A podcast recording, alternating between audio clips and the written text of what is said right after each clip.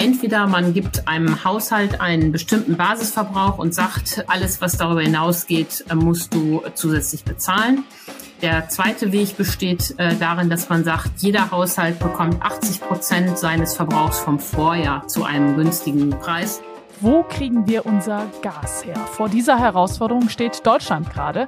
Gleichzeitig belasten uns alle die extrem hohen Gaspreise. Über diese Probleme sprechen wir heute hier im Aufwacher. Rheinische Post Aufwacher. News aus NRW und dem Rest der Welt mit Laura Mertens. Hallo, schön, dass ihr wieder mit dabei seid. Wir sprechen heute im Aufwacher außerdem darüber, wie man aus alten Brötchen Nudeln machen kann. Als erstes gibt's die Nachrichten aus Düsseldorf. Ganz genau. Vielen Dank, Laura, und einen schönen guten Morgen aus der Antenne Düsseldorf Redaktion hier in der Innenstadt. Ich bin Philipp Klees und das sind einige unserer Düsseldorf-Themen an diesem Mittwoch. Viele Menschen im Düsseldorfer Süden können in Zukunft mit Energie von Henkel heizen. Das Unternehmen wird langfristig industrielle Abwärme in das Fernwärmenetz der Stadtwerke einspeisen. Das ist Energie, die Henkel selbst nicht mehr weiterverwenden kann. Weitere Infos hat Antenne Düsseldorf Reporter Joachim Bonn. Durch diese Abwärme soll ab dem übernächsten Jahr bis zu 40 Prozent der Fernwärme für Benrad und Garat gedeckt werden. Eine wichtige Zusammenarbeit für den Klimaschutz heißt es von den Stadtwerken. Sie verbrauchen dadurch weniger Erdgas und die CO2-Emissionen der Stadt Stadt sinkt jährlich um 6500 Tonnen. Für die Einspeisung der Henkel Energie wird ab November eine Leitung verlegt. Dazu gibt es bald auch eine Bürgerveranstaltung. Einzelheiten dazu stehen auf antennedüsseldorf.de. Der größte Teil der Düsseldorfer Fernwärme wird aktuell im Kraftwerk Fortuna und der Müllverbrennung der Stadtwerke erzeugt. Die Corona-Zahlen gehen weiter nach oben und das wieder deutlicher im Vergleich zu den vergangenen Wochen. Hier in Düsseldorf ist die 7-Tage-Inzidenz innerhalb eines Tages um über 38 Punkte gestiegen und liegt heute bei 288,5. In NRW und Deutschland ist dieser Wert noch deutlicher gestiegen. Innerhalb eines Tages sind hier bei uns in der Stadt 500 neue Corona-Infektionen bekannt geworden. Die Dunkelziffer dürfte höher liegen, weil nur per PCR-Test bestätigte Fälle in der Statistik auftauchen. Auch die Zahl der Infizierten in Kliniken geht weiter nach oben. Eine Überlastung droht aber aktuell nicht. In NRW sind knapp über drei Prozent der Intensivbetten mit Corona-Patientinnen und Patienten belegt. Hier in Düsseldorf sind zwei weitere Menschen an den Folgen ihrer Infektion gestorben. Die Gesamtzahl der Corona-Toten liegt damit bei 946. Auf der linken Rheinseite in Lörrick wird in Zukunft möglicherweise ein weiteres neues Wohnviertel entstehen. Dort gibt es Pläne für ein urbanes Dorf gegenüber der Freibadparkplätze an der Oberlörriker Straße. Heute Nachmittag wird sich die zuständige Bezirksvertretung mit einem städtebaulichen Wettbewerb für das Gebiet beschäftigen. Es ist eine der letzten unbebauten Flächen auf der linken Rheinseite. Neue Wohnhäuser können dort demnächst unter anderem auf einem großen Acker und auf dem Gelände der jetzigen Geflüchtetenunterkünfte entstehen. Die Höhe der Häuser soll sich an den umliegenden Vierteln orientieren. Bestehende Grünflächen nach Möglichkeit erhalten bleiben. Das neue Dorf in Lörrick soll autofrei geplant werden. Das Wohnangebot richtet sich dann hauptsächlich an junge Familien. Der Wettbewerb muss noch vom Stadtrat beschlossen und dann in einem Jahr durchgeführt werden. Einen weiteren konkreten Zeitplan gibt es noch nicht. Wer in der kommenden Nacht den Rhein überqueren möchte, der muss sich möglicherweise auf große Umwege einstellen. Die Rhein-Kniebrücke wird von heute auf morgen komplett für den Verkehr gesperrt. Von 22 bis 5 Uhr morgens wird der Zustand der Kniebrücke unter die Lupe genommen. Die Stadt richtet für uns weiträumige Umleitungen ein. Diese Routineuntersuchungen werden alle drei Jahre an den Brücken durchgeführt. Im Fokus steht dabei die Verkehrssicherheit. So wird in der kommenden Nacht die gesamte Rhein-Kniebrücke vermessen, um eventuelle Veränderungen am Bauwerk festzustellen. Die DEG macht ihren Fans in der noch jungen Saison der deutschen Eishockeyliga weiter Spaß. Das Team hat am Abend das Auswärtsspiel in Bietigheim mit 4 zu 3 nach Penaltyschießen gewonnen. Doch in der vergangenen Saison hatte die DEG in vier Spielen gegen die Steelers nur einen Sieg holen können.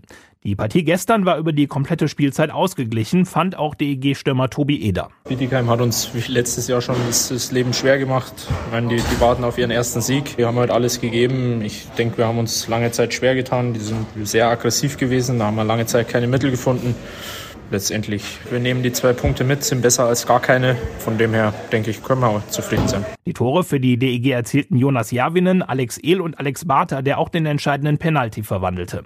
Schon morgen geht es für die DEG mit einem Heimspiel gegen Iserlohn weiter. Auch dieses Heimspiel übertragen wir wieder wie gewohnt live. Die Antenne Düsseldorf Nachrichten nicht nur im Radio und hier im Aufwacher Podcast, sondern auch rund um die Uhr online auf antennedüsseldorf.de und jederzeit auch in unserer App. Danke an das Antenne Düsseldorf Team. Deutschland hat ein Problem. Die kalten Monate kommen und wir brauchen Gas. Bislang kam ja das meiste Gas zum Heizen und auch Stromerzeugen aus Russland. Russland hat jetzt im Zuge des Krieges seine Gaslieferungen stark eingeschränkt. Unser Gas muss also woanders herkommen. Das geht aber leider nicht mal eben so. Deshalb ist das Gas sehr teuer geworden und das sorgt für ziemlich viele Probleme. Antje Höning, die Chefin des Wirtschaftsressorts der Rheinischen Post, ist deshalb jetzt im Aufwacher zu Gast. Antje, das Problem Nummer eins ist ja, Gasimporteuren droht die Pleite, weil sie das Gas zu teuer einkaufen müssen, sind aber wichtig für unsere Versorgung. Deswegen will der Staat das nicht zulassen. Genau, klar ist, dass äh, Uniper und auch mindestens zwei andere große Versorger Geld vom Staat brauchen, damit sie weiterhin ihre Gaslieferverträge erfüllen können. Uniper und die anderen besorgen das Gas ja als Großhändler und geben es weiter an die Stadtwerke. Da sie in Russland nichts mehr bekommen, müssen sie das Gas nun teuer am Markt zukaufen. Und damit ist klar, der Staat muss diese Unternehmen stützen. Für die Finanzierung dieser Stützung gibt es nun drei Möglichkeiten. Entweder der Staat erlaubt den Versorgern, diese enormen Preiserhöhungen eins zu eins weiterzugeben. Das wollen Verbraucherschützer und Wirtschaftsverbände nicht. Oder er sammelt das Geld über eine Gasumlage bei den Verbrauchern ein. Das war bisher der gewählte Weg. Dagegen laufen nun Ampelkoalitionäre Sturm. Oder der Staat nimmt das Geld direkt aus dem Haushalt. Ja, was ja bedeuten würde, er kauft diese Unternehmen. Also Verstaatlichung, dazu kommen wir gleich nochmal. Was ist denn das Problem mit der Gasumlage? Also warum ist die auf einmal doch keine gute Idee? Zum einen gab es das Problem der Trittbettfahrer. Es haben viele Unternehmen sich angemeldet, die die Gasumlage haben wollten, ähm, obwohl die möglicherweise gar keinen Anspruch haben.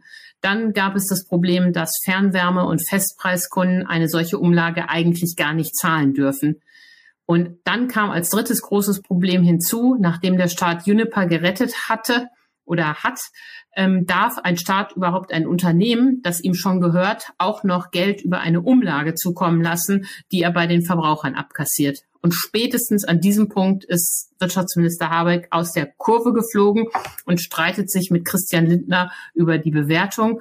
Und überhaupt finden auf einmal alle das eine ganz schlechte Idee, dass man den Verbraucher so offensichtlich ab Oktober in die Tasche greift. Und das hat jetzt zu dieser Dynamik geführt, warum die Bundesregierung darüber nachdenkt, die Umlage zu kippen, bevor sie überhaupt eingeführt wurde.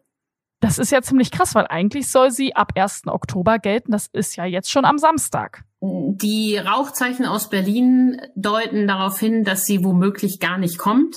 Letzte Woche hat Robert Habeck noch gesagt, äh, sie kommt, aber wohl nur als Brücke. Aber es sieht eher so aus, als würde sie gar nicht kommen. Okay, dann kommen wir mal zur Verstaatlichung zurück. Das würde ja bedeuten, der Staat steigt bei diesen Unternehmen ein. Wie läuft es denn dann? Ist dann alles so wie bisher, nur dass Deutschland die Schulden übernimmt? Genau, der Staat steigt bei den Unternehmen ein, das ist ja jetzt schon klar. Es war ja nur die Frage, wo er das Geld dazu herbekommt. Und dann ist die Idee, dass Uniper und Co. ihre Verluste direkt äh, an Christian Lindner weiterreichen können. Und äh, da haben wir ja eben das Problem, wo nimmt Lindner dann das Geld her? Ähm, nimmt er neue Schulden auf und gefährdet die Schuldenbremse?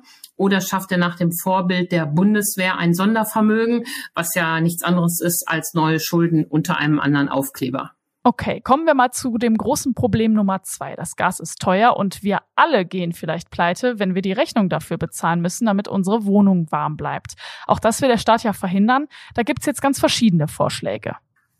Ja, genau. Da gibt es verschiedene Vorschläge. Die eine Idee ist, dass man nur die Bedürftigen entlastet. Das läuft dann etwa über höheres Wohngeld oder über höhere Heizkosten. Aber äh, jetzt wird eben auch äh, massiv darüber diskutiert, in Berlin eine Gaspreisbremse einzuführen. Und da sollen alle Gaskunden entlastet werden. Und dazu gibt es zwei Ideen. Ähm, entweder man gibt einem Haushalt einen bestimmten Basisverbrauch und sagt, äh, die ersten 5000 Kilowattstunden im Jahr kriegst du zu günstigen Preisen. Alles, was darüber hinausgeht, äh, musst du zusätzlich bezahlen ähm, zu den vollen Preisen. Der zweite Weg besteht äh, darin, dass man sagt, jeder Haushalt bekommt 80 Prozent seines Verbrauchs vom Vorjahr zu einem günstigen Preis und alles, was er darüber hinaus verbraucht, muss er voll bezahlen.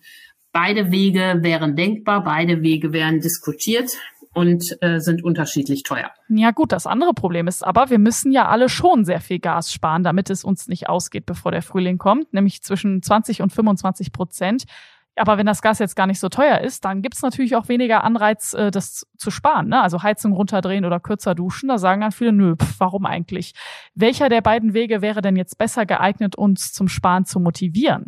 Da wäre der eine Weg so schlecht wie der andere, muss man sagen. In beiden Fällen wird ja ein äh, Basisverbrauch festgeschrieben und was die Verbraucher darüber hinaus nutzen, ähm, wird vergünstigt. Damit wird bis zum gewissen Grade also Gasverbrauch weiter zugelassen, kein Anreiz zum Sparen und der Anreiz zum Sparen würde sich nur auf einen ganz kleinen Teil der Gasrechnung und des Gasverbrauchs beziehen. In beiden Fällen würde der Staat ja doch ziemlich heftig in den Markt eingreifen. Viele Experten finden das wahrscheinlich doof, oder? Ja, das ist ein sehr guter Einwand. Das ist nämlich genau der Haupteinwand, den auch die Ökonomen haben. Wenn der Staat in die Preisbildung eingreift, äh, wird immer alles schlecht. Ähm, äh, erstens ist das Problem, dass die Haushalte da nicht mehr genug angereizt sind zum Gas sparen. Und das zweite Problem ist natürlich auch, ähm, dass die äh, Versorger ähm, diese hohen Preise brauchen, um weiter zu investieren. Und die Stadtwerke mahnen auch jetzt schon, wenn der Bund das macht, dann muss er eins zu eins und unmittelbar ähm, den Stadtwerken äh, das erstatten. Die können da nicht für den Bund in Vorlage legen, gehen und da wäre sofort Schluss mit lustig. Also auch diese Entlastungspläne, so verlockend sie für uns Verbraucher sein mögen, haben große Komplikationen und Folgen. Ja, und dann ist ja da noch die Frage, wie soll man diese Gaspreisbremse eigentlich bezahlen? Also irgendwoher muss das Geld ja kommen für das teure Gas, wenn es ja schon nicht aus unserem Portemonnaie kommt. Am Ende bleibt dem Staat nur neue Schulden aufzunehmen oder andere Ausgaben zu streichen. Davon kann natürlich angesichts der Komplexität der Krise gerade überhaupt keine Rede sein. Und deshalb meine ich, muss die Koalition sich dringend ehrlich machen, insbesondere der Bundesfinanzminister, und sagen, dass er die Schuldenbremse so nicht einhalten kann, wenn er all diese ähm, Goodies für die Verbraucher Verbraucher ähm, finanzieren will. Ja, das teure Gas tut ja nicht nur uns privat weh, sondern auch den Unternehmen. Die müssen ja auch ihre Büros beheizen oder brauchen Energie für die Produktion. Gibt es denn für die auch eine Preisbremse? Genau, auch die Unternehmen, insbesondere die energieintensiven Unternehmen, fordern Entlastung. Ähm, und das ist noch offen, äh, wie diese Gaspreisbremse für sie äh, wirken soll. Man wird die sicher nicht für BASF machen. Das ist ja einer der größten Gasverbraucher in Deutschland. Das wird der Staat nicht bezahlen können. Aber über kleine und mittelständische Unternehmen wird da schon nachgedacht. So ist es ja auch bei der Strompreisbremse, die man ja auch einführen will und wo der Verbraucher noch nichts Näheres weiß dass die auch für kleine Firmen gedacht ist. Also die Bundesregierung hat da noch harte Bretter zu bohren und ich sehe es etwas mit Sorge, dass die total zerstritten ist und sich gegenseitig öffentlich ins äh, Wort fällt und widerspricht. So wird das nichts. Die handwerkliche und die ökonomische Herausforderung ist verdammt groß. Da sollte man jetzt wenigstens an einem Tisch sitzen. Danke, Antje. Vielen Dank. Wenn euch dieser Podcast gefällt, dann lasst uns doch gerne ein Abo da. Bei Spotify müsst ihr dazu nur einmal auf Folgen tippen. Und wir kommen zum zweiten Thema. Jetzt, wo das Gas so teuer ist, wollen natürlich alle sparen. Die Bäckereien versuchen das auch. Sie backen mehr, weil sie die Öfen richtig vollpacken, um dann die Hitze für alles zu nutzen. Aber am Ende bleibt so auch mehr Ware übrig. In Rees am Niederrhein haben zwei Bäckerinnen deshalb eine neue Verwertung für altes Brot entdeckt. Sie lassen daraus Nudeln machen. Sebastian Latze aus unserer Lokalredaktion in Rees. Wie sind Sie denn darauf gekommen? Ja, die Idee, da sind die beiden jungen Bäckerinnen eigentlich darauf gekommen, weil sie im Internet gesehen haben, dass ein Gasthof in Norddeutschland das auf der Karte anbietet. Also Nudeln aus Brotresten gab es da auf der Speisekarte und dann haben die gesagt, bei uns fallen da auch so viele Brotreste an. Das wäre auch was, was wir mit der Bäckerei machen könnten und dann vielleicht aus Brot Nudeln machen könnten. Was muss ich mir eigentlich vorstellen, wie viel Reste gibt's in so einer Bäckerei eigentlich? Ist das viel? Ja, das, das Problem, der Fluch und der Segen von den Leuten, dass sie immer bis kurz vor Schluss eben Brötchen haben wollen. Und ja, dann bleiben natürlich auch mehr über. Anders wäre das, wenn man sagen würde, wir haben nicht so viel im Angebot, nur dann wollen die Kunden wollen halt abends auch immer noch Brötchen essen. Und deshalb fällt eine ganze Reihe an und bis jetzt haben die das dann verteilt, teilweise an die Tafel, Paniermehl draus gemacht, dann wenn es gar nicht mehr zu gebrauchen wird, ging es irgendwie an die Bauern zum Verfüttern und äh, aber das meiste wurde zu Paniermehl nur im Grunde hatte man viel mehr Palmiermehl, als verwendet wurde und so kam man auf die Idee, daraus vielleicht Nudeln machen zu lassen. Jetzt ist ja klar, Bäcker machen keine Nudeln. Die beiden haben sich also Unterstützung in der Region geholt. Genau, denen war wichtig, dass es zum Produkt auch passt, dass das drumherum dann regional und nachhaltig ist. Dann haben die ein bisschen recherchiert und gefunden in Kevela, das ist ungefähr 30, 40 Kilometer von Rees entfernt. dass sie das da produzieren lassen. Da gibt es eine ziemlich äh, neue Pasta-Manufaktur. Da ähm, stellt jemand Pasta her und verkauft die in der Bußmannstraße in Kevela. Und mit dem haben sich zusammengesetzt, der war auch ganz begeistert und der stellt jetzt diese Brotretternudeln, wie sie heißen, her. Hast du denn die Nudeln mal probiert? Nee, ich selber habe sie noch nicht probiert. Beiden Bäckerinnen haben das natürlich gemacht und die haben mir gesagt, also man schmeckt das Brot noch raus, also die hätten so einen leichten Brotgeschmack und die würden auch satter machen als normale Nudeln. Das ist ja auch in Sachen Nachhaltigkeit, finde ich mega cool, ne? Also kommt diese Idee dann auch bei der Kundschaft gut an? Das kommt sehr gut an. Die haben es natürlich auch schlau gemacht, die haben das Produkt eingeführt, als gerade dieses Haldern Pop Festival in äh, Haldern war. Dann ist der ganze Ort voll. Das Publikum in Haldern ist sowieso eins, was viel auf Nachhaltigkeit setzt und ähm, deshalb waren schon viele angetan, haben sich da Nudeln gekauft in, dem, in der Bäckerei, die ist halt mitten im Ort, genau neben der Haldern Popbar, wo auch Konzerte stattfinden. Und inzwischen hat sich das so gut entwickelt, dass die Bäckerei das halt in allen Filialen anbietet. Und die Manufaktur in Kevela, äh, die macht jetzt noch weitere. Die macht nicht nur diese Tagliatelli, sondern auch Spirelli und Macaroni. Und die kriegt man auch noch in Kevela in dem Geschäft. Und eigentlich könnte man da ja jetzt auch noch weiter überlegen. Ne? Es gibt ja noch mehr Reste als irgendwie nur Brötchen in so einer Bäckerei. Haben die beiden noch andere Ideen? Genau, das sind so Früchte, die normalerweise auf die Torten kommen, aber bei den Torten ist auch wieder Wünsche der Kunden, muss alles schön aussehen. Wenn da eine Kiwi zu klein ist oder eine Erdbeere krumm oder dann kann man die halt nicht auf die Torte legen. Bis jetzt wurde wanderte das dann am Ende des Tages oft dann zu Bauern, das wurde verfüttert, aber jetzt kamen die auf die Idee gekommen, daraus auch Marmelade zu machen und da gibt es quasi jetzt diese Fruchtretter-Marmelade auch zu kaufen. Ja, tolle Sache, vor allem weil die Bäckereien ja jetzt unter Druck stehen. Da braucht es ja auch kreative Ideen. Ja, ich denke schon. Also, dass neue, frische Ideen immer gefragt sind und auch vor allem so Sachen, die auf Nachhaltigkeit setzen, äh, ich denke, das liegt im Moment total im Trend. Dankeschön, Sebastian. Die Nudeln bekommt ihr rund um Rees. Den Link zur Pasta-Manufaktur habe ich euch in die Show Notes gepackt. Diese Meldungen werden heute wichtig. Die Ministerpräsidentinnen und Präsidenten der Länder treffen sich. Bei der MPK geht es um das dritte Entlastungspaket der Bundesregierung. Bundeskanzler Olaf Scholz ist nicht mit dabei, weil er Corona hat. Zwei deutsche Atomkraftwerke sollen bis April 2023 am Netz bleiben. Das hat Bundeswirtschaftsminister Robert Habeck angekündigt. Das liegt daran, dass viele Atomkraftwerke in Frankreich zuletzt ausgefallen sind. Die beiden Atomkraftwerke sind in Süddeutschland und sollten eigentlich zum Ende dieses Jahres vom Netz gehen. Der Deutsche Gewerkschaftsbund plant heute einen Aktionstag hier in NRW zur Anhebung des Mindestlohns. Er soll auf 12 Euro steigen. An rund 50 Bahnhöfen und Marktplätzen in NRW wird es deshalb Aktionen geben. Der Deutsche Städtetag fordert einen Rettungsschirm für kommunale Energieversorger. Dazu gibt es heute eine Pressekonferenz in Kiel. Mit dabei sind auch Oberbürgermeister aus NRW. Zum Schluss schauen wir noch schnell aufs Wetter. Viele Wolken mit einzelnen Schauern. Stellenweise sind heute auch Gewitter möglich bei 10 bis 13 Grad.